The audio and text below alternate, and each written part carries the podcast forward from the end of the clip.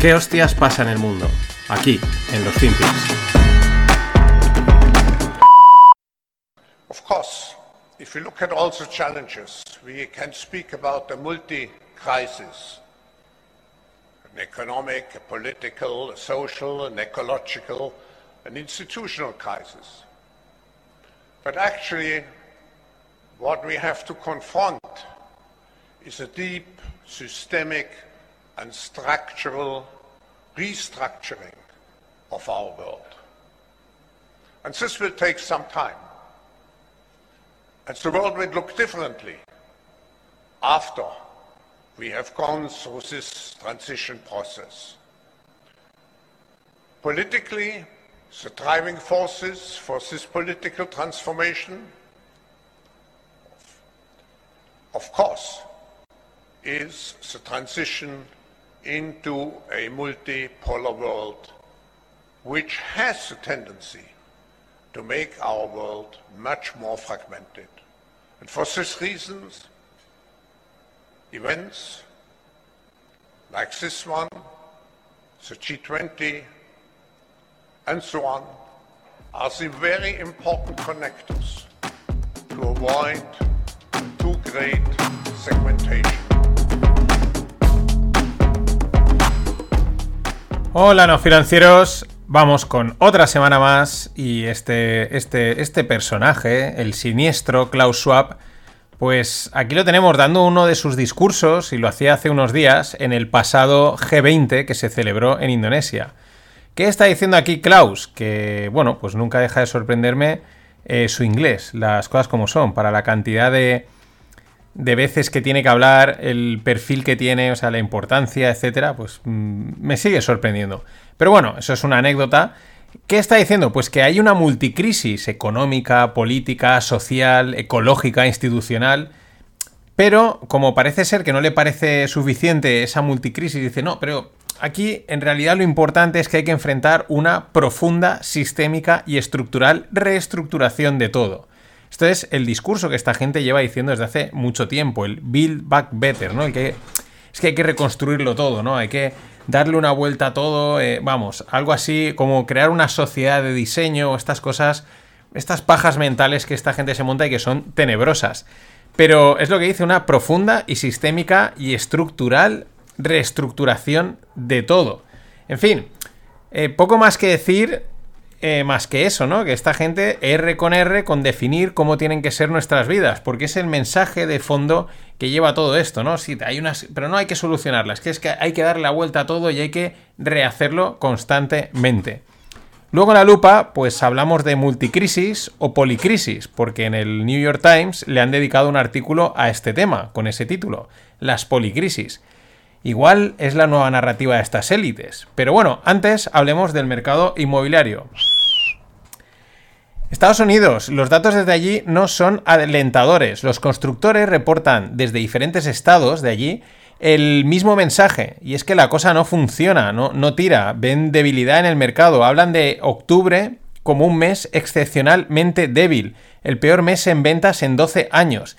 Dicen que el tráfico a las webs, pues eh, de, de esto de constructores, pues ha caído muchísimo y que el mercado pinta horrible. Y claro, es que este es el efecto de la subida de tipos que encarecen las hipotecas, entonces la gente no se endeuda y entonces se frena la compra, porque la gran mayoría de la gente pues no puede comprarse casa si no se endeuda y por lo tanto caen los precios. Al final son flujos, se separa el flujo de dinero que entra en el mercado inmobiliario y por lo tanto las cosas se desploman. Pero llamativo, en la newsletter tenéis las capturas de diferentes eh, constructores de diferentes estados, pues lo que están diciendo, ¿no? Que, ven el mercado terrible.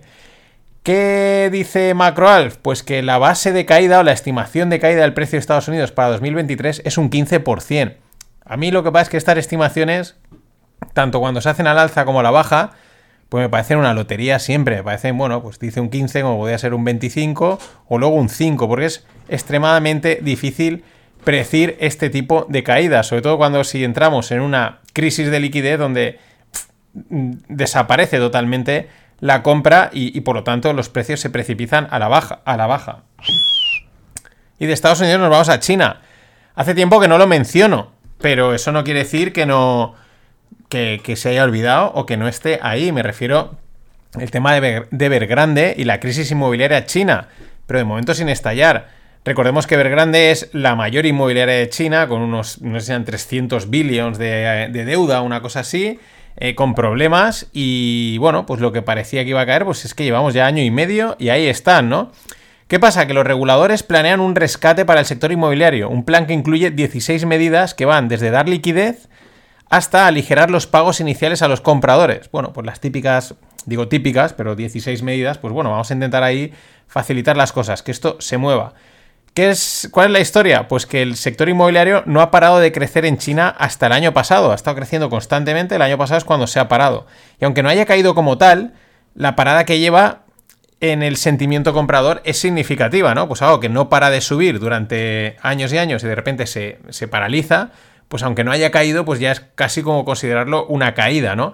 De hecho, un ejemplo, el sector residencial chino cotiza a dos, tres veces el PIB en comparación con el resto del mundo. Es decir, eh, lo tienen muy sobreponderado respecto a otras economías y pues mm, imagínate, si ya en otras economías el tema residencial y construcción pesa, porque es un sector muy importante, ya lo decía Druckenmiller, pues imagínate si encima lo tienes como dos, tres veces más respecto al resto del mundo.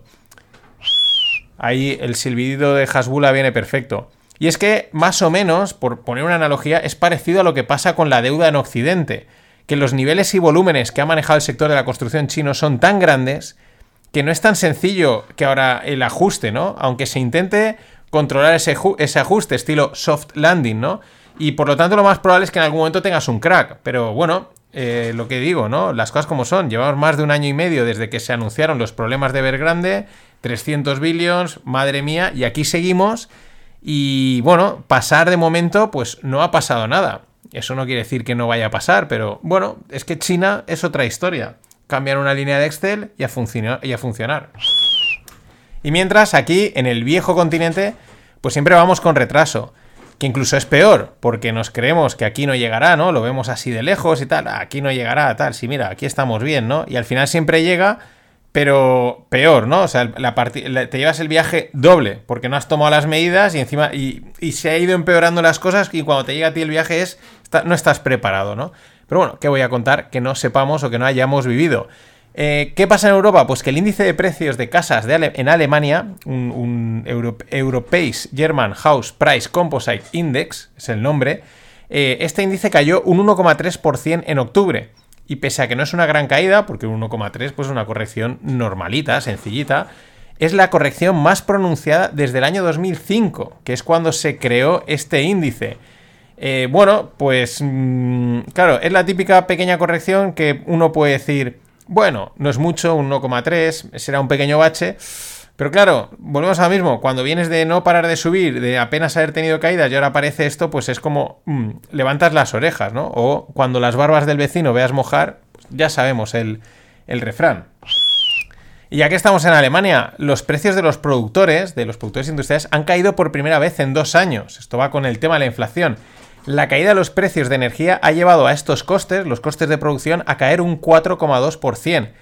Y bueno, aquí hay dos lecturas que pueden ser válidas al mismo tiempo, combinables. Lo primero, la, inflación se va a moderar, ¿no? Porque si están, han caído los precios de la energía, están cayendo los precios de los productores, pues es esperable una, moderación de la, inflación, lo cual pues, es bueno. Eh, veremos a ver esto, los bancos centrales, cómo se lo toman. También puede ser una parada puntual. Pero bueno, de momento esos son los datos. ¿Cuál es la otra lectura? Pues que quizás la caída viene por un enfriamiento de la economía, que es también lo que esa, de calle arena que vamos eh, comentando, ¿no? De que de repente sea un dato que parece que va todo muy fuerte y de repente otro que dice, uy, pues parece que las cosas están frenando. Entonces, claro, si se deja de consumir o de producir, pues también se consume menos energía y por lo tanto os cae el precio y por lo tanto el que produce eh, se gasta menos, etcétera, ¿no? El, combo. Yo me quedo con las dos. Yo creo que es un, un combo entre que, por un lado, se modera la inflación, por otro lado, podemos estar ya viendo esos síntomas de la famosa recesión o enfriamiento de la economía.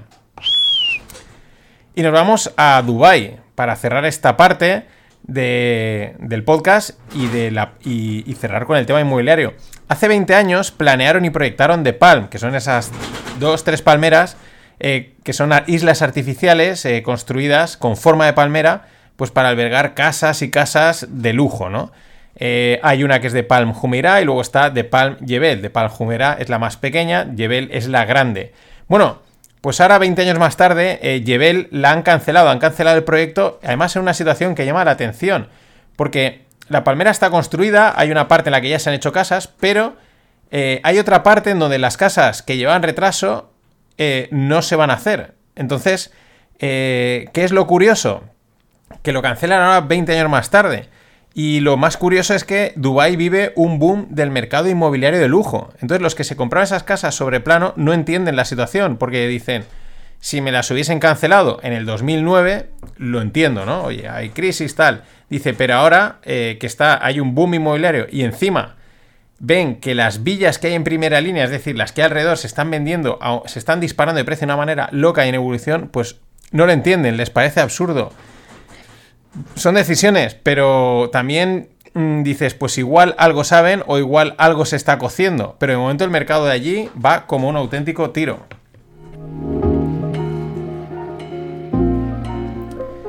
Y la semana que viene se cierran las inscripciones para la última caja de Scorchify. Con no financieros 5, con ese código, tienes un 5% de descuento en la suscripción de Scorchify.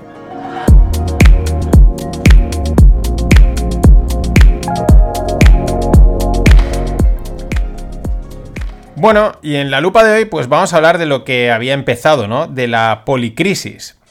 A ver, le llaman maquinaria mediática porque funciona coordinada cual engranaje. Ellos toman un término o un concepto o una idea y lo implantan en el vocabulario popular sin despeinarse, ¿no? Y, se, se rula, se replica. Simplemente hacen eso, un par de incursiones quirúrgicas, de menciones en ciertos sitios, y luego solo tienen que esperar a que se replique, como si fuese un virus, o mejor dicho, como un meme, al final son ideas meme. Entre medias de esa idea que están vendiendo, pues te están colando el mensaje que quieren.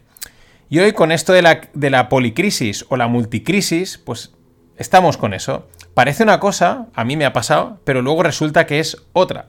Es otro ejemplo de palabra atractiva que encaja con lo que percibimos y la utilizan como huésped para seguir infectando, ¿no? Eh, todos percibimos esa sensación de que están pasando muchas cosas, Ucrania, eh, pandemia, energía, inflación, etcétera, ¿no? Hay como esa policrisis, por lo tanto, eh, el titular te llama la atención, ¿no? Y dices, ah, voy a leerlo, ¿no? Ostras, a ver qué cuenta, ¿no? Porque es lo mismo que yo percibo. Es lo que hacen, ¿no? Primero es vamos con primero la casualidad de que un medio como el New York Times publica un artículo de opinión llamado Policrisis, que parte ya de otro anterior donde ya mencionan algo relacionado con policrisis. Y luego aparece también Klaus hablando de multicrisis, que dices, qué casualidad, ¿no? Y en breve, pues igual tendremos al resto de medios del planeta replicando, porque al final, pues todo se copia, ¿no? De estas ideas siempre se transmiten, porque son ideas meme. Y es lo que digo, no niego que en un primer momento el titular captó mi atención. Y lo captó por lo que digo, es, algo que de alguna manera todos percibimos, ¿no? Eh, hay muchos frentes abiertos al mismo tiempo, mm, estará relacionado o no, qué casualidad que ahora pasa esto, pero esto otro, qué más va a pasar, ¿no? Entonces, esa percepción o intuición que tenemos eh, busca respuestas y de repente das con un título de un artículo que parece tenerlas, ¿no? Si se le llaman policrisis, pues hablarán de esto que, que estamos percibiendo. Por lo tanto, clic y lectura asegurada que tienen. Eh, sin embargo, pues hay que estar siempre alerta con los medios de comunicación. Siempre hay que estar con el ojo avizor y con la mosca detrás de la oreja. Porque el artículo este de New York Times, tenéis el enlace en la newsletter, empieza pues como te esperas, contándote que se están produciendo varias crisis, la social, la económica, la ecológica, etcétera, que tantas crisis al mismo tiempo pues percibimos que quizás no es casualidad, que hay una interconexión, que hay una relación con ellas. Y bien, hasta aquí el artículo, bien, es el principio. Tampoco es que entren en materia, tampoco te cuentan nada que no sepas. Entonces, ¿qué es lo que han hecho? Acomodarte. Te están acomodando para que aceptes el virus, para que aceptes lo que realmente te quieren transmitir. Entonces, cuando meten la primera cuña, primero han mareado durante medio artículo, esto lo he visto muy habitualmente. Y luego, ¡pum!, la primera cuña. Dice, hay dos factores, esto es, digamos, literalmente, ¿no? Estoy traduciendo directamente, pero lo que dice el artículo, dice dos, dos factores que potencialmente que tienen el poder de dirigir la amplificación y la aceleración de los riesgos, ¿no? De estos riesgos que hay de crisis. Dice el primero, la magnitud del del consumo humano y la contaminación, la debilidad de los sistemas naturales, el empeoramiento de los, de los riesgos del cambio del, calentamiento climático, el declive de la biodiversidad y las roturas eh, pues, eh, pandémicas, ¿no? Zoonotic Viral Outbreaks. Luego ya dice, la segunda, el segundo factor, dice, pues una interconectividad, sistemas sociales conectados que hacen que todo se transmita más rápido, ¿no? Y entonces aquí es cuando dices, ah, la primera, claro que sí. Consumo de recursos, contaminación, debilidad de sistemas naturales, riesgos de calentamiento climático, pero esto, dices, no iba de policrisis y de repente ya me estás hablando solo de verde, ¿no? Esta ha sido la primera cuña verde que te meten. Es muy sutil porque te han preparado pero claro, luego ya al final, ¿para qué van a ir ya con sutileza? Si ya te han preparado en todo el artículo. Y entonces es cuando entran a saco, es cuando, claro, si no vas con ojo avisar, te la han colado. Dicen, por ejemplo, literalmente dice, los especialistas en cambio climático económico eh, creen que ese impacto del calentamiento eh, eh, global agrava la desigualdad económica entre sociedades. Y dice, e incluso impacta en, el en, la, en la ideología extrema. Incluso puede que al revés, la desigualdad y el extremismo eh, amplifican ¿no? o empeoran el cambio climático. Entonces es cuando te das cuenta dices, hemos empezado hablando de policrisis, me has atraído con este titular y ahora es todo cambio climático. Todo es tema verde, climático, ecología, verde, climático. Resulta que el cambio climático es el, que produce las desigualdades económicas entre sociedades e incluso insinúan que es el culpable del extremismo ideológico. O sea, como si lo hubiese inventado el cambio climático. Y no contentos con eso, le dan la vuelta y dicen que al revés también funciona. La desigualdad y el extremismo ideológico pueden empeorar el calentamiento climático. O sea, es de traca estos artículos, esta idea. Es una trampa con una casa. Al final resulta que todas las crisis contenidas en la policrisis se resuelven atajando la crisis climática. Qué casualidad, ¿no? Y aquí ya está claro, ¿no? No hay ninguna duda de que bajo las políticas climáticas y verdes se esconden las peores intenciones de las élites gobernantes. Las peores intenciones para las sociedades y las personas. Pero bueno, seguiremos contándolo. Hasta mañana. Con lo cual, lo que tienes que hacer es decir, pues venga, pues yo también a la manifestación. ¿Qué queréis? Environmental. Pero si yo soy de pueblo. Environmental lo que queráis. ¿qué queréis? Que autoconsumo más autoconsumo que nadie, voy a generar más que Iberdrola. Eh, ¿Qué queréis? Eh, que reducción de, reducción de emisiones, las que yo puedo. In the future, we are building a very rigorous and robust new model. This is pioneering. And we have internally named this Project Texas. And the way this is going to be done is that we're going to move the data that we store in Virginia and in Singapore into Oracle's uh, cloud infrastructure. That's our partner. Oracle is going to look after it for us. We're going to have new and improved data access protocols such that only an entity of US residents that uh, um, in the US will have access to a certain set of US protected data. So that's the setup that we're going to have. It's unprecedented. No company has attempted this. It's extremely expensive and difficult to build, but that's the project that we're undertaking. Hola, no financieros. Vamos con otro eh, FinPix, perdón, que me estaba, iba a decir otro Stonks Volan Primas. No sé en qué estaba pensando. ¿Será otro podcast? Quizás. Bueno, este que veis era eh, Chu o Shou Tzi, o bueno, el CEO de TikTok, en pocas palabras. Y en este vídeo, pues está en, en un foro de Bloomberg presentando un proyecto que dice que no tiene precedentes y el proyecto se llama Texas y consiste en aislar los datos sensibles de los usuarios americanos en servidores específicos, de manera que solo el personal americano puede tener acceso pues, a estos datos, ¿no? El encargado de tal custodia y de, la gestión de los datos, pues es su partner Oracle, ¿no? De la firma de Larry Ellison. Bueno, está muy bien esta decisión, sobre todo porque nos confirma la importancia y la sensibilidad de los datos que manejan estas redes sociales. Eh, quizás eh, también viendo cómo están las relaciones China-Estados Unidos, pues oye, mejor tener buenos gestos, ¿no? No nos vayan a meter los americanos otro ban igual que le han puesto a los semiconductores.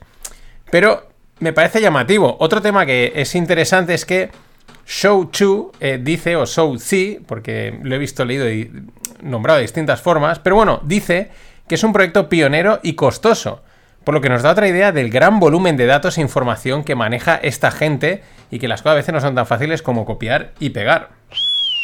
Pero seguimos con TikTok, porque es que van a saco. Ayer daba con un tweet que ya han borrado por derechos de autor, ¿no?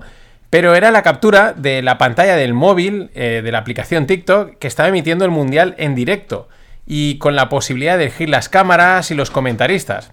Bueno, esto no es tal novedad, esto ya pues hay algunas plataformas que creo que lo permiten, pero me llamó la atención, ¿no? TikTok también metiéndose a retransmitir el mundial y luego pues que el fútbol tira muchísimo. Pero es que hay más de TikTok. Porque han lanzado TikTok Now, que es una copia de Be Real.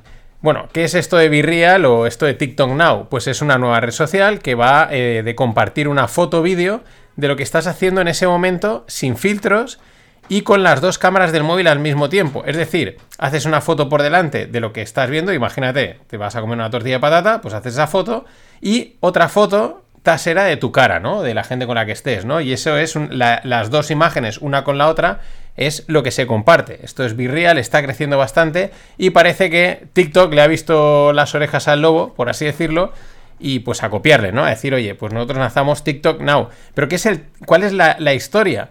Pues que TikTok Now está pagando, literalmente pagar por cada usuario que la gente lleva, ¿no? Pasa su referral y por cada usuario que meten. El otro día veía en Instagram una chica que lleva 700 euros ganados, pues tiene muchos seguidores. Pero luego, aparte, por conectarte cada día, te iban dando dinero. Eh, claro, esto me lleva a pensar que cuando el marketing consiste en, entre comillas, sobornar directamente al propio usuario, ¿no? Ya no. Puedo entender que le digan, oye, si me traes a un usuario, te doy una recompensa. Pero ya el propio usuario, te pago por entrar en mi, en mi red social. Es que o la cosa ya se ha simplificado mucho y nos dejamos de rollos, o es que algo está fallando en el mundo tech y hay que crecer a cualquier precio. Pero es que este fin de eh, Elon tuiteaba un meme eh, dando a entender que Twitter iba a morir. Eh, porque claro, estamos con lo, de FTX, sigue por ahí y Twitter y Elon sigue. Él no para. Él o veían, veía hoy un tuit en el que le decían, alguien tuiteaba, oye, ¿cuál es el, el juego al que estás jugando últimamente? Y Elon Musk respondía diciendo Twitter. Bueno, volviendo a la movida de este fin de, ¿no? Todo el mundo, eh, pues eso, a raíz del, del tuit de Elon de que iba a morir, porque, claro, eh, después de la oleada de despidos que se ha marcado, la exigencia de horas de trabajo que también está pidiendo, pues eh, parece que se le había ido más gente de la esperada. Y muchos en puestos clave. Entonces, claro, departamentos que decían que sin ellos Twitter no podía funcionar. Claro, todo el mundo este fin de que si me voy a esta red, que si me voy a otra, requiem por Twitter, etcétera, ¿no? Al final todo ha quedado una tormenta de tweets y de gente que sigue rasgándose las vestiduras, ¿no? Por si hay gente que le gusta hacerse, pues, no sé, es una cosa eh, bastante llamativa, ¿no? Eh, como si fuese ya Twitter algo público, social, que es que tiene que ser intocable, ¿no? Bueno, lo interesante es que mucho es lo que muchos se plantean. Estas son las anecdotillas vía Elon Twitter pero lo interesante es lo que mucha gente ya se empieza a plantear. ¿Qué va a pasar si Twitter sigue funcionando perfectamente con un 90% menos de empleados que antes? Es decir, mejor dicho, ¿qué le va a pasar al resto de las tecnológicas con plantillas desorbitadas? Eh, ¿Deberían despedir, hacer también despidos al estilo de Elon Musk? ¿Cuáles son los costes y el ahorro a largo plazo? Porque es lo que sí, que si cae Twitter, que si tal, que si no sé qué, pero al final la esencia es, este tío está cargando a todo Dios, está incluso eliminando equipos que parecían clave, la cosa sigue funcionando, sigue marchando, ya veremos si consiguen meter mejoras, evolucionar, etcétera, pero es una llamada de atención al resto de empresas diciéndoles, oye, mm, igual os sobran empleados. Según los cálculos de un quant llamado Quantian, la reciente ronda de despidos le va a costar a Twitter unos mil millones entre compensaciones e indemnizaciones. El cálculo de ahorro de costes a medio y largo plazo no lo hace, pero tampoco hace falta mucho para saber que seguro que compensa. Cuando te cargas a tantísima gente, el mayor coste siempre es el empleado. Entonces, eh, seguro que a largo plazo está ganando pasta. Eso sí, siempre que consigas que todo siga funcionando, que puedas seguir metiendo mejoras, etc.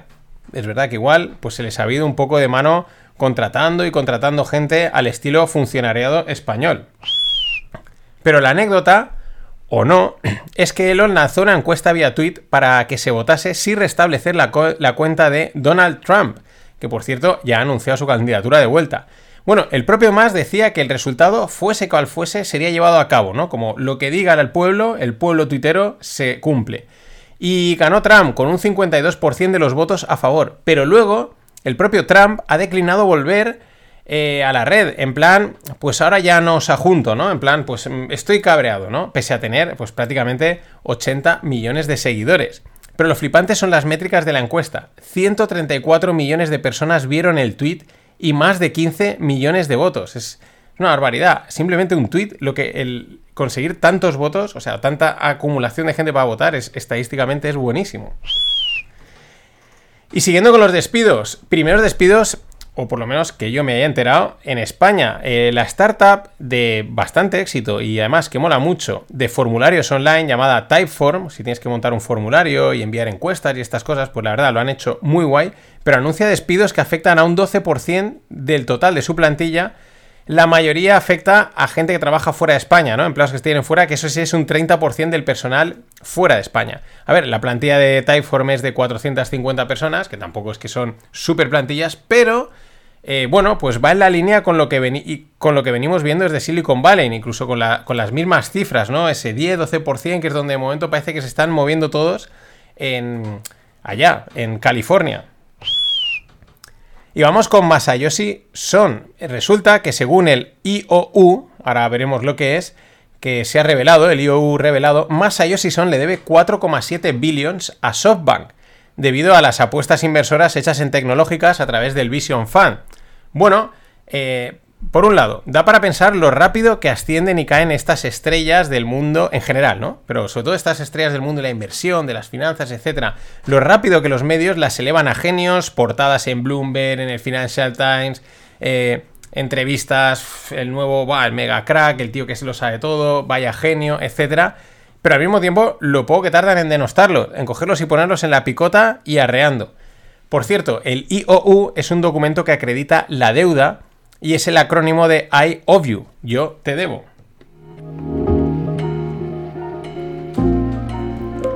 Y recordaros, con el código no financieros 5 tenéis un 5% de descuento en la suscripción de Scorchify.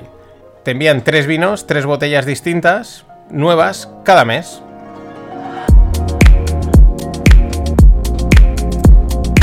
Además, mola porque es el típico vino que dices buen precio y está bueno. Ese que nos gusta. ese tipo de vino que a todos nos gusta. Sea blanco, sea tinto, sea rosado. De Scorchify. Y bueno, me pasaba Greg un hilo de Macro Alf, que es una cuenta de Twitter dedicada a macro. Y me parece interesante pues traerlo aquí, traducirlo, resumirlo y comentarlo. El punto es que eh, estamos inundados de información sobre lo que sucede ahora mismo eh, o información como muy inmediata, ¿no? Y es un proceso infinito. Yo ya digo que aquí siempre intento hacer un poco lo contrario, ¿no? Eh, pues un poquito más, agruparla y contarla más completa, o sea, a posteriori, ¿no? Pero explicándolo todo y no como en el día a día. Pero bueno, sin embargo, como bien dice Macro Alf, pues viene bien alejarse, hacer zoom out y mirar el panorama con perspectiva. Y entonces, pues mm, la situación macroeconómica en la que estamos, ¿no? Una cierta perspectiva también histórica. ¿De dónde venimos? Pues bueno, primero, el crecimiento económico de largo plazo es función del crecimiento en la fuerza laboral y en la productividad, por lo que el factor demográfico es vital. Ya, esto ya nos da pistas de por dónde va el análisis.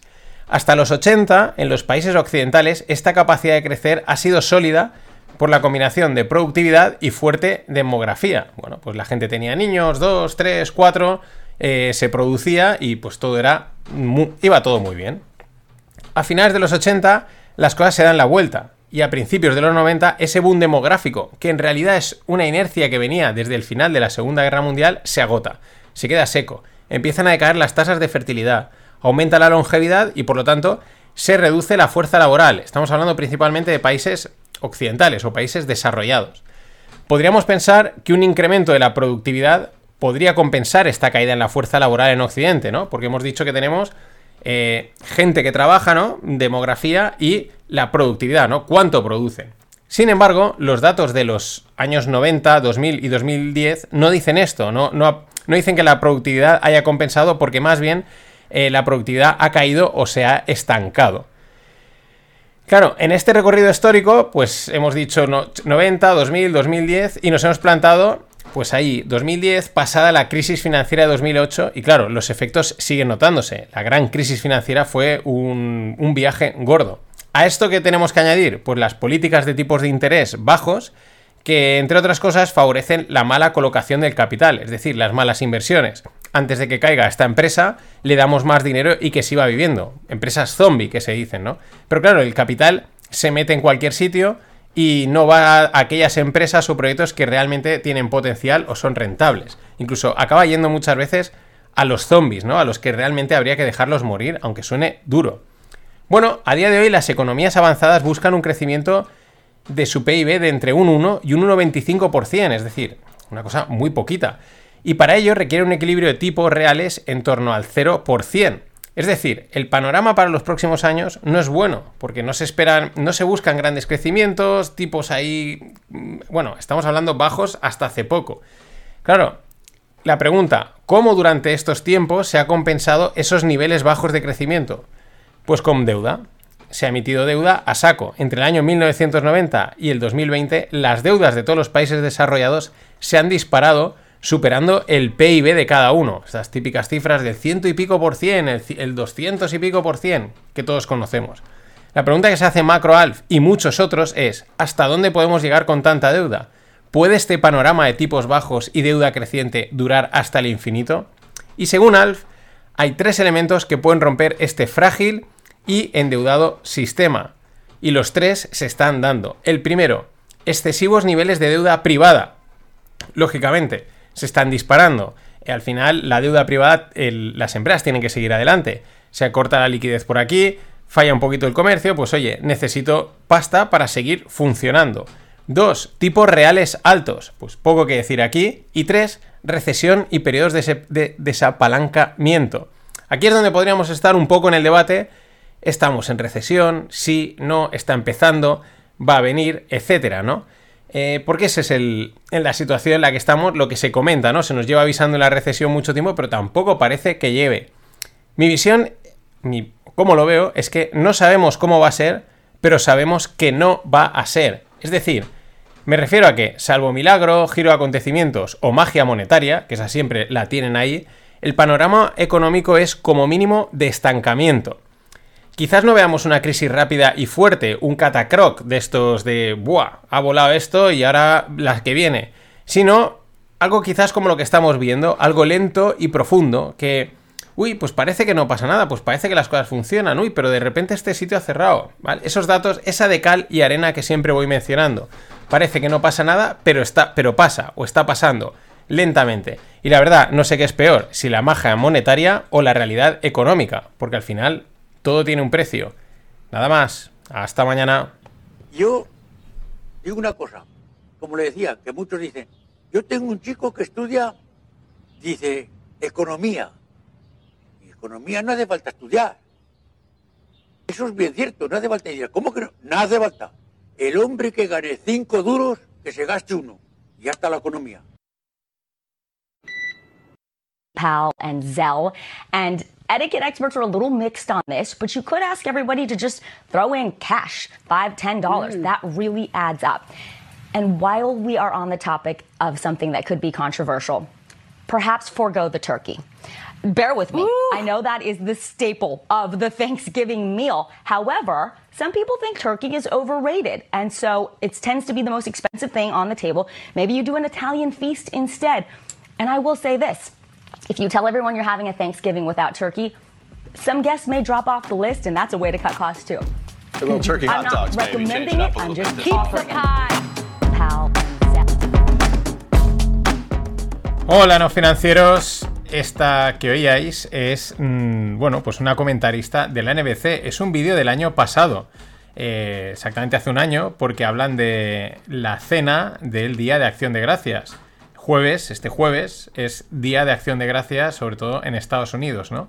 Y bueno, era un poco, por recordar, ¿no? Un poco cómo pasa el tiempo, ¿no? Un poco de perspectiva de meroteca, porque esta comentarista lo que recomendaba hace un año es decir, no poner pavo y hacer, por ejemplo, pasta, porque es más barato y así es una manera de ahorrar costes en la cena de Acción de Gracias.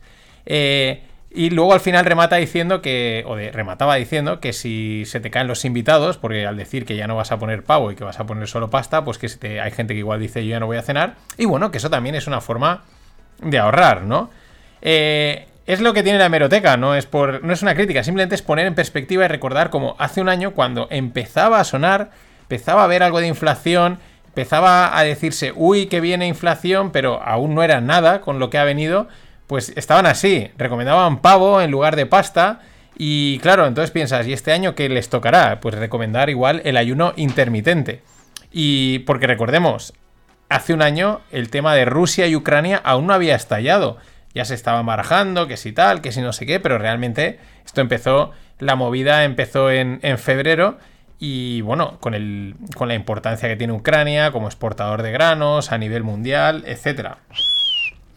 Y siguiendo con Rusia, después de este salto así, de este retrospectivo, de perspectiva con el con no poner pavo en la cena acción de gracias, pero volviendo con Rusia Ucrania, eh, la semana pasada se extendió otros 120 días el acuerdo de exportación de granos del Mar Negro, que este acuerdo pues consiste en mantener el corredor seguro para el tránsito de los granos, ¿no? Y dar salida a semillas granos desde los tres puertos de Ucrania bueno, importante, ¿no? Esto algunos operadores dicen, esto es bajista para el, bueno, lo que muchos pensarían, eh, pero de momento, 120 días. Ellos querían eh, un año, pero Rusia dice que de momento con eso hay bastante. En el otro lado, y aún por cerrar el acuerdo, Rusia quiere que le permitan aumentar sus exportaciones de amoníaco, el cual pues ya sabemos que es mm, imprescindible, clave, es necesario para la elaboración de fertilizantes y por lo tanto el impacto que tiene en, los precios de la comida es enorme.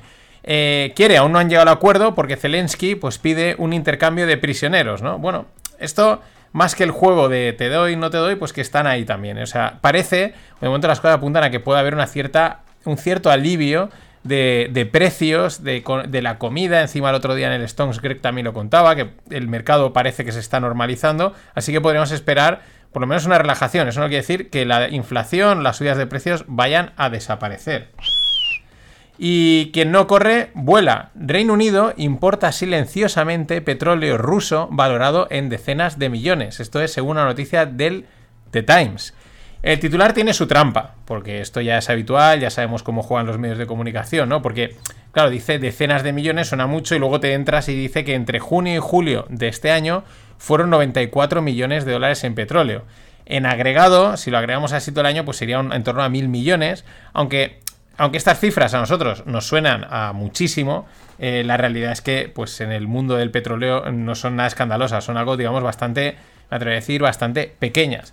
Pero bueno, ¿Qué pasa? Pues que en realidad este tipo de hechos, ese doble juego, ¿no? De, digo una cosa, apoyo a Ucrania, tal, pero luego pues Mm, me cojo por aquí un poquito de petróleo, pues mm, tiene también su trampa, ¿no? Ellos dicen que realmente no es petróleo ruso, pues lo típico de que está hecho allí, pero ha pasado por entre medias por otro sitio, y entonces ya puedo decir que no es ruso, ¿no? Pero la historia es que este, este doble juego no es culpa de los políticos, sino en realidad es de los ciudadanos, y me voy a explicar. Los políticos quieren mantener el puesto y toman decisiones políticas. ¿Qué pasa? Que saben lo que quieren los ciudadanos o lo que les tienen que contar los ciudadanos, porque es lo que el ciudadano pide. Es decir, el ciudadano que pide, eh, apoya a Ucrania, dale la espalda a Rusia, ah, pero la gasolina la quiero barata, yo quiero el petróleo barato, ¿eh? no, no me fastidies, ¿no? Entonces, claro, ¿ellos qué hacen? Pues juegan las dos bandas y quien no corre vuela y si tengo que traerme algunos barquitos llenos de petróleo ruso, me los traigo y ya cuando se enteren, pues ya habrá pasado la, la movida. Y siguiendo con la inflación, con los precios, etcétera, pues vamos con a ver los tipos de interés reales. Es decir, el tipo de interés real es la diferencia entre los tipos de interés y la inflación, los tipos de interés que te paga el banco. Eh, si el tipo de interés te paga un 3, el que te da en el banco, y la inflación está un 7, pues tu inflación real, tu tipo real, perdón, es un menos 4. Eh, los tenemos todos en negativo, todos. Tenéis en la newsletter la, la captura con todos los tipos de interés prácticamente del mundo y, a ver, es lógico, con inflaciones entre el 7 y el 10%, que más o menos están dando en los países desarrollados, y tipos de interés entre el 2 y el 4, pues eh, te sale negativo. Por ejemplo, Estados Unidos está en un menos, menos 3,8, Australia en menos 4,5, Canadá en menos 6,9, la eurozona está en menos 9,1 y Argentina en menos 13. Ojo a lo cerca que empieza a estar Europa de Argentina con estos tipos negativos, tipos reales. Los tipos reales negativos al final lo que quieren decir es que no puedes proteger tu dinero sin asumir riesgo. ¿Por qué? Pues porque la única forma de intentar compensar el daño de la inflación es, eh, es, es, la única manera. Es la única manera de que tú intentes compensar el daño de la inflación que hace sobre el ahorro es yéndote a asumir riesgo.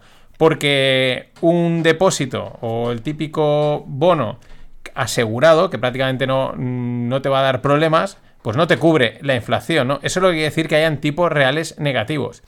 Quizá por eso es también a los bancos centrales pues les interesa ir tan por detrás, ¿no? Que es una de las cosas que se lleva diciendo mucho tiempo, que por qué no empezaron a subir los tipos antes, etcétera, etcétera. Claro, porque al final es una forma de destruir capital y deuda, ¿no? Entonces les interesa hacerse los longis, ¿no? Bueno, tenemos que evaluar aún los, los, las informaciones, los datos, a ver qué pasa en la economía, ya veremos, y con ese retraso pues le van ganando un poquito, le van rascando, digamos, un poquito a la inflación a su favor.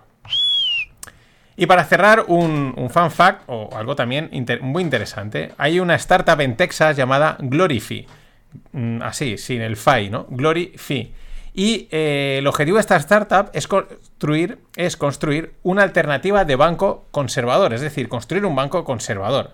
¿Qué pasa? Pues que van a echar el cierre. Eh, alegan errores de startup, ataques, mala prensa, pero la realidad es que un banco conservador, como lo fueron en sus inicios los bancos, pues ya no llega a ningún sitio. Aquí en España también hemos tenido algún otro caso de no, eh, unas finanzas distintas, pero al final, incluso ah, creo que en alguno acaba saliendo algún problemilla, alguna historia un poco rara que no, que no les llevaba a ningún lado. Y es que es duro, pero conociendo el sistema, conociendo a los clientes, que somos todos, pues es duro esto, pero y puede sonar exagerado, pero un modelo FTX tiene más probabilidades de cuajar que un modelo de finanzas tradicionales. Porque el sistema, la gente, todo el mundo, lo que quiere es crédito, deuda, dinero fácil, inversiones esperanzadoras, en fin. Eso es lo que quiere. Y eso, pues, un sistema mmm, exagerando, tipo FTX, de me apalanco, de voy a saco, etcétera, de pongo en riesgo todo, pues tiene más posibilidades que algo conservador, que va a ir poquito a poquito asegurando el dinero, como les ha pasado a los de Glorify. Eh, por supuesto, por eso, perdón, una propuesta de banco conservador no llega a la esquina por eso los JPM de turno siguen siendo los amos. Y por eso los proyectos cripto que iban a ser la, la, alternativa acaban siendo una copia que integra lo peor y lo más salvaje del sistema financiero.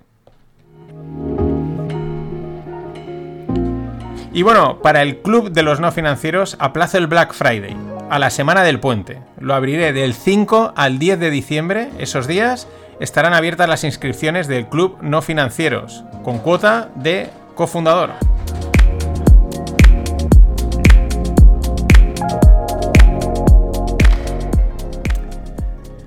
Y hoy hago una excepción en la LUCPA. Mm, digamos, me voy un poco por las ramas, pero también le viene al, le viene al pelo, ¿no? Eh, porque me ha surgido la pregunta, ¿cuál es el origen del Día de Acción de Gracias? Igual ya lo sabes, ya, esto, ya te lo has planteado alguna vez, ya lo has buscado en Internet, yo no me lo había planteado.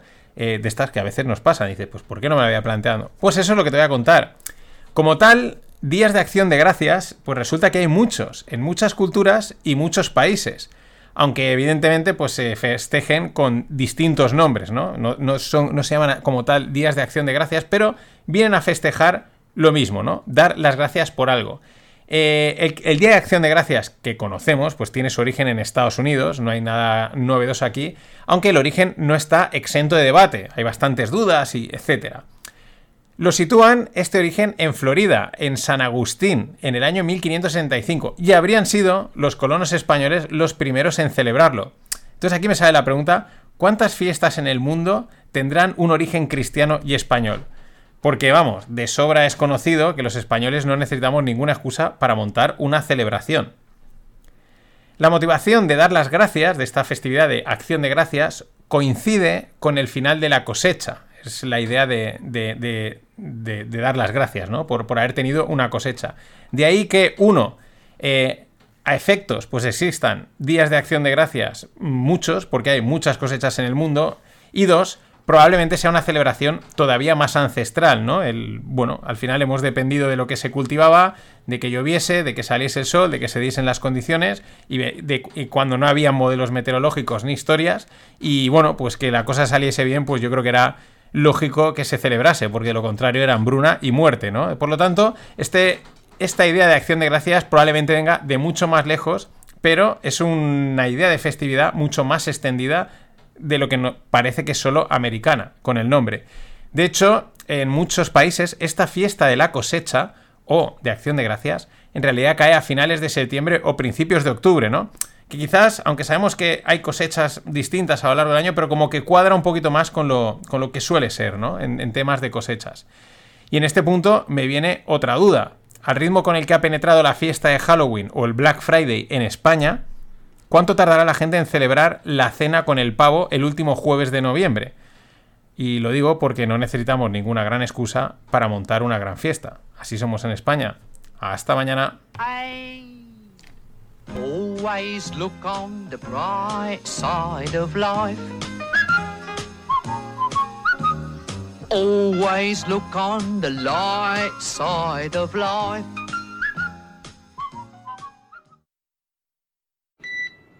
My friends, no matter what title you all, my colleagues, have bestowed upon me speaker, leader, whip. There is no greater official honor for me than to stand on this floor and to speak for the people of San Francisco. This I will continue to do as a member of the House, speaking for the people of San Francisco, serving the great state of California, and defending our Constitution. And with great confidence in our caucus, I will not seek reelection to Democratic leadership in the next Congress. Hola, no financieros. Vamos a cerrar la semana con eh, Nancy Pelosi, con Speaker Pelosi, o como nosotros la conocemos, la mejor hedge fund trader que hay en el mundo, Trader Pelosi, porque se retira. Bueno, mejor dicho, no opta a la reelección en el, en el Congreso. Eh, aún le quedan un par de años de, en el puesto hasta las próximas elecciones americanas. Pero bueno, vamos a tener que seguir de cerca el performance de su portfolio de inversión. Y a ver, ella también debería demostrar que sus extraordinarios rendimientos han sido pues, por su buen olfato inversor y no por, por el puesto. Pero bueno, ahí pues se, nos acaba. Se nos, aún hay un par de añitos de disfrutar de, de Trader Pelosi, la mejor hedge fund trader que hay ahora mismo sobre la Tierra. Recordad que es un... Whip. Es un látigo, dice. Me podéis recordar como líder, como congresista o como un látigo. Pero bueno, cerramos la semana con un variado de noticias y luego en la lupa, eh, pues os traigo unos productos financieros old school que nada, pues puede que vuelvan a estar de moda. Whip. Desde Emirates afirman que esperan un repunte sin precedentes nunca visto en turismo, en cuanto China reabra los vuelos, los vuelos oceánicos, los vuelos transoceánicos. Recordar pues que eh, los Emiratos Árabes eh, pues son un hub aéreo eh, muy importante. Mm, esto también se lo he oído a bastantes, alguna que otra compañía aérea, pues están encantados, ¿no? El, turismo está despegando, la gente está viajando, etcétera, y ahora pues lo ven todo, pues, pues muy bien, ¿no? De cara al, al futuro corto, ¿no? Es verdad que la gente está viviendo el momento y eso hay que tenerlo en cuenta. Sin embargo, la ciudad de Pekín, junto con otras ciudades, vuelven al confinamiento. Recordemos aquello de no, van a acabar con la política cero, tranquilos, esto se va a reabrir, va a ser la leche. Pues no, ya han salido las primeras noticias, Pekín va a volver y otras tantas. De hecho, según la firma de análisis Nomura, más del 20% del PIB chino está bajo confinamiento. Y en las próximas semanas la cifra va a subir al 30%. Que se dice pronto, ¿eh? El 30% de una economía en confinamiento que podemos decir que es prácticamente parada eh, de la segunda economía más potente del mundo como es China y eso pues el impacto que, puede, que tiene en su crecimiento económico. Así que allí el tema este aún no ha acabado. Y Alemania está barajando nuevas reglas a las compañías que tienen gran exposición a China. Y lo que quiere requerirles que revelen el grado de confianza en esa exposición, con vistas a reducir las consecuencias económicas de un deterioro de la relación China-Alemania. Esto le doy la vuelta, ¿no? Es como aquellas empresas que tienen mucha exposición a China, que, le digan eh, esa exposición qué riesgo tiene, ¿no? Eh, cómo, de fiable es esa exposición, eh, pues para, para, valorarlo, ¿no? En caso de que haya un deterioro de la relación China-Alemania. Recordemos que hace unas semanas Stolz estuvo rindiendo pleitesía a Xi en China. Y bueno, pues a la vista de estas reglas, pues no parece que tuviese unos buenos frutos de aquella visita. Todo hay que recordarlo. Y la administración Biden ha declarado que el príncipe saudí Bin Salman debe ser protegido frente a las acusaciones de, de su papel en el asesinato de Khashoggi. Era el periodista saudí afincado en Estados Unidos, pues que se lo ventilaron, ¿no? De repente entró una embajada y ya no volvió a salir y parece ser, o los rumores, eh, bueno, sobre este, además, este, el Bin Salman es un alto príncipe de allí, pues que estaba muy involucrado. Pero bueno, una vez más, donde dije digo, digo Diego, porque estas palabras de Biden, de que hay que proteger a Bin Salman, eh, pues contrastan con lo que decía en plena campaña, ¿no? Que lo acusaba de haber sido el asesino. Pero claro, ahora hay petróleo por el medio, los saudíes juegan un papel muy importante en este nuevo, en este movimiento geotectónico que estamos viviendo y pues hay que, pues hay que tenerlos contentos. Y Amazon planea invertir un billón por año en películas para cines. Esperan hacer entre 12 y 15 películas al año para ser estrenadas en el cine, en el cine toda la vida, no como se estrenan hoy en día muchas, que el estreno lo ves ya desde la aplicación, como por ejemplo HBO. No, no, no, para ir al cine. Bueno, acto seguido, tras esta noticia, se disparaban las acciones en bolsa de AMC, que pues AMC cumple con las dos cosas que es como empresa. Uno, dueña de salas de cine, con lo cual tiene su lógica, y dos, es una meme stonk como una casa, o sea, es junto con GameStop, pues las dos grandes stonks, memes, meme stonks, que, bueno, que nos dieron momentos muy divertidos y aún siguen, aún, eso sigue, ¿no? Donde, donde hubo, retuvo. Whip. Y otras acciones que se disparaban esta semana eran las de Disney. La vuelta de Bob Iger como CEO ha sido pues, muy bien recibido por el mercado.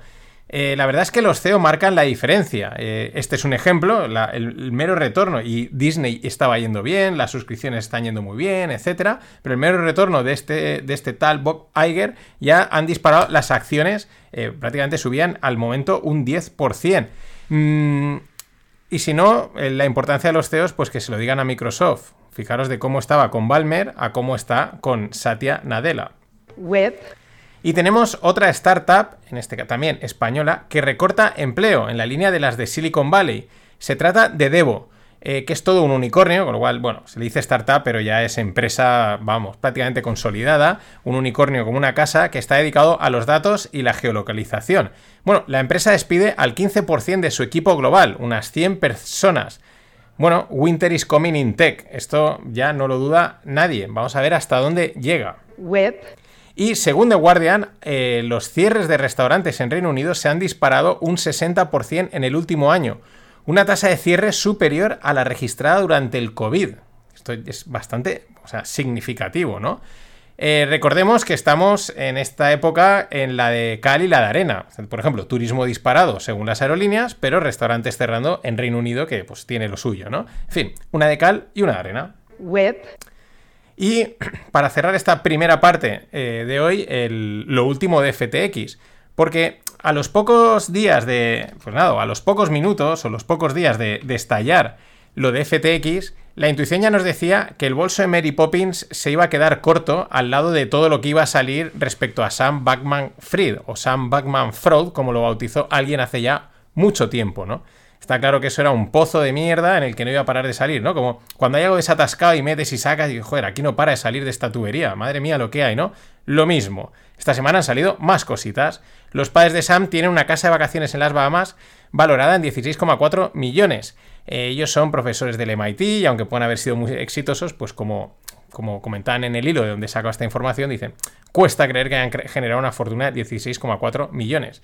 Pero es que FTX, como empresa, compró propiedades de lujo por valor de 121 millones para el uso de los ejecutivos y empleados, entre ellos unos resorts por aquí y tal, o sea, a tope, ¿no? A tope, o sea, les, dieron 400 y se fundieron la pasta, como hace cualquier persona inteligente y, avispada en esta vida, te el dinero que vas a hacer, guardarlo en el banco, a, a, fundírtelo en resorts.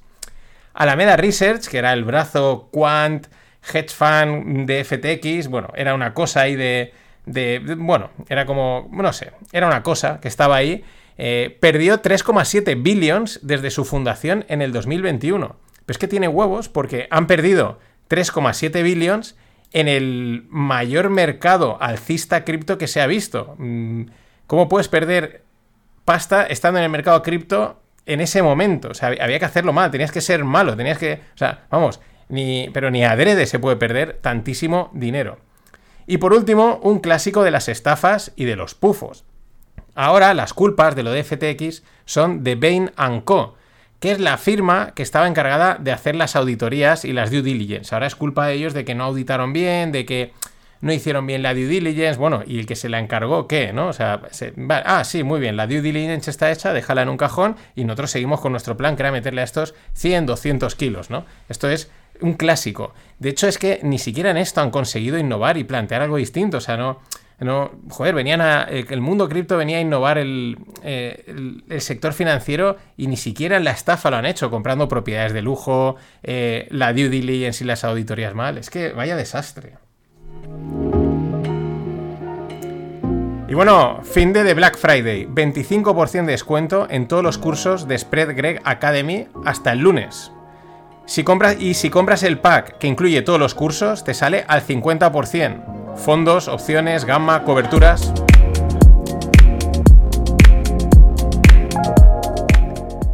Y si ya has comprado alguno y quieres también el pack, pero sin el tuyo y tal, pues me escribes y, te hago el pack a tu medida. Como, como, como guste. El, como guste.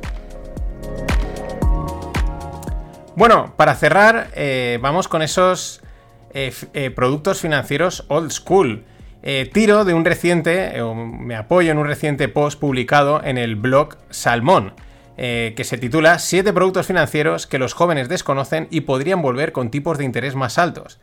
Eh, la verdad es que está muy bien el artículo, porque viene bien recordar estas cosas, eh, porque claro, los más jóvenes del lugar, y, no los más, y ya no los más jóvenes, sino en términos financieros también, ¿no? Aquellos que hayan empezado a preocuparse por sus finanzas en los últimos mm, cuatro o cinco años, pues no conocerán estos productos, o más, no conocerán estos productos financieros que eran habituales en las oficinas y que desaparecieron debido a los tipos de interés bajos, porque con tipos de interés bajos no hay, no hay negocio en la banca, se, comprime muchísimo. Vamos a ver los siete. El primero, depósitos con retribución en especie. Oh, esto, qué, recuerdos, qué recuerdos este tipo de depósitos, porque es cuando convirtieron a las sucursales bancarias en tiendas de menaje. Entonces, la gente iba, eh, y estaba ahí el, gestor y al lado pues habían cajas de, cosas, ¿no? entonces la gente metía pasta en el banco, un depósito, oye, pues a dos años, a un año, y te daban una vajilla o te daban unas sábanas o un televisor. Sí, o sea, en lugar de cobrar los 300 euros de intereses del primer año, no sé qué y tal, te los pagaban con cosas. Y el negocio era redondo, claro, ¿no? Es fácil entenderlo. Y negocio redondo para el banco y clientes que salían de la oficina encantados cargando la caja de la vajilla, o sea, la caja de la vajilla del, del banco de turno. O sea, una auténtica pasada. Número 2. Depósitos remunerados a plazo. Aquí, pues la verdad, poco misterio. Eh, a cambio de tu metías la pasta, te iban a dar un tipo de interés, solo que en vez de cobrarlo en el momento en el que toca, pues si lo aplazabas, ¿no? Si lo llevabas un poquito más lejos, pues te daban un poquito más de, dinero, algo bastante lógico, ¿no? Ya alguno estará diciendo, ostras, que motías el dinero y te daban pasta así. Joder, qué maravilla, ¿no? Número 3. Cuentas corrientes remuneradas. Bueno, esto ING podríamos decir es la última reminiscencia de este tipo de producto que antes se daba por hecho. O sea, yo recuerdo que antes era, es que era de lógica. O sea, tú metes el dinero en el banco y aunque sea una cuenta de estas de coger y sacar dinero, pues te pagaban algo por ello. O sea, ¿cómo no te van a pagar algo, no? Lo que pasa es que ahora nos han acostumbrado a que, a que no, a que incluso te toca pagar, pero antes era lo habitual, se daba hasta, es que se daba por hecho, ¿no? Y ING es el último, lo más cercano que ha habido a, ese, eh, a estas cuentas corrientes remuneradas. Número 4. Seguros de vida con extorno de prima. Es decir, ¿qué es esto? Pues que al finalizar el seguro, si no lo has gastado, pues te devolvían toda o parte de la prima pagada. O sea, esto es auténticamente de locos, ¿no? Bueno, tiene también gracia, ¿no? El seguro de vida dices, oye, que no me he muerto, devuélveme la pasta, ¿no? O devuélveme parte del lío. Claro, claro, aquí lo tiene todo. O sea, una cosa ahora un poco impensable, pero es lo que tienen los tipos de interés altos, que permiten cositas. Número 5. Descuentos por pronto pago. Es decir, lo contrario de lo que sucede ahora, que si pagas financiando te dan descuento. Esto es muy habitual, por ejemplo, en los coches y estas cosas es muy típico, ¿no? Si financias, te, sale más barato el coche, te, lo, te, sale más barato que si lo pagas al momento. Eh, antes, cuando la normalidad económica regía la vida diaria, pues lo normal era que si pagabas por adelantado te descontaban dinero. Esto ha sido lo normal toda la vida de Dios, hasta que llegaron los tipos bajos. Claro, esto también tiene mucha lógica. ¿Por qué? Pues porque cuanto antes me des el dinero, antes lo puedo invertir a unos tipos muy jugosos. Número 6. Hipotecas en divisa cash and carry. Bueno, esto era otro auténtico clasicazo, pero donde los haya. Es decir, pedir la hipoteca en yenes y así pagabas menos, ¿no? Te endeudabas en una divisa externa que tiene eh, tipos de interés más bajos y tal, y por el cambio y por el tipo de interés, pues pagabas menos. Todo era de color de rosa hasta que los tipos de cambio pues se van de madre pues porque hay crisis y hay movidas y entonces lo que te estaba saliendo muy bien te sale fatal, te sale a pagar pero a lo bestia. De todas formas, también hay que decirlo, este tipo de financiación la siguen haciendo las grandes empresas. Se van a un país, se financian allí, emiten el bono, lo swapean, lo, cambian, etc. Mm, eh, solo que pues, las grandes empresas o grandes manos pues, pueden cubrir el riesgo de divisa y si viene una debacle, pues ellos están exactamente igual. Y por último, la número 7 es cesión temporal de activos, es decir, aportar activos o propiedades como colateral para obtener liquidez, para que te den un préstamo. Incluso existía la posibilidad de vender y tener pactada la recompra, es decir, una, especie de repo. Eh, también lo mismo, otra operación que es muy habitual en las grandes manos. Esto lo hacen, oye, yo te pongo esto, tú me prestas dinero, solo que al, retail, por culpa de los tipos, pues ha desaparecido. Eh, mm, no suenan nada mal algunos, eh, son atractivos, incluso... Y el tema es que no son magia ni alquimia financiera, simplemente es que unos tipos de interés lógicos, porque según la época pues sean más altos o menos, pero tienen que ir acordados a cómo está la, acorde a cómo está la economía, es decir, unos tipos de interés lógicos, es decir, que haya algo, que haya tipo de interés, permiten crear estos productos en los que todo el mundo gana, porque el banco vende productos y cobra sus comisiones, pero es que los clientes españoles, que no quieren nada de riesgo y lo quieren todo aseguradito, pues ponen su dinero a trabajar y duermen tranquilos.